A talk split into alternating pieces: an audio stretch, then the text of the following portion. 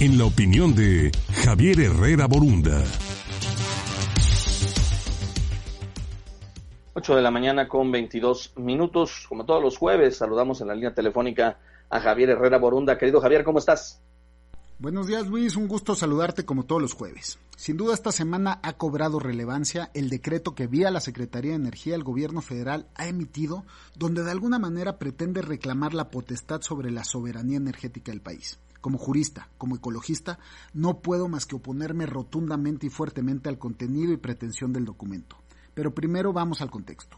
Debido a la pandemia, y no es un caso exclusivo del país, el mundo ha disminuido su consumo de energía. La razón es simple, se ha ordenado el cese de actividades no esenciales. Empresas enteras que eran grandes consumidores de energía han parado. En México hablamos de una disminución en el orden del 10%.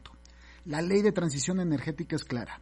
Hay una obligación para que la matriz energética del país, al menos en un 35%, provenga de energías limpias para el 2024. El de la voz, en mi tránsito por la Cámara de Diputados presenté una iniciativa que hoy es ley, donde mediante cambios a la Ley General de Cambio Climático hicimos que los acuerdos de París fueran vinculatorios para el país, de tal suerte que se tiene que privilegiar el uso de energías limpias antes que las fósiles.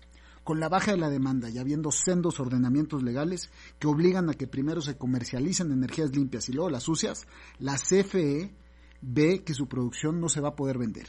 El decreto de la CENER desde el punto de vista jurídico es ambiguo en el mejor de los casos e ilegal dependiendo del uso que le quieran dar y ese es un tema que tendrá que aclarar la Secretaría. Pero si lo que pretende, y sospecho es cierto, que es que la CFE pueda comercializar primero su energía antes que las fuentes limpias, entonces lo que va a suceder es que se va a declarar ilegal de pleno derecho. Los amparos ya están llegando y se están resolviendo a favor de la industria. En México hay una jerarquía de leyes un bloque de constitucionalidad. El artículo 133 de nuestra Constitución, así lo reza la Constitución, los tratados internacionales que México suscribe y las leyes que emanan de ella son ley suprema de la nación. Un decreto nunca puede estar por arriba de una ley. Así lo resolverán las Cortes.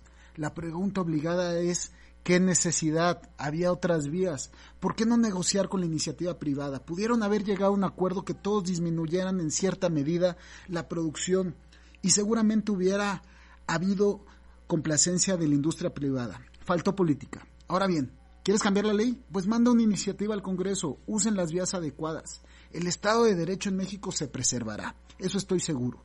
Pero la inversión extranjera, ante tanto obstáculo, ante la necesidad de litigar lo que por derecho les corresponde, primero abandonará el país o al menos dejará de apostar en él.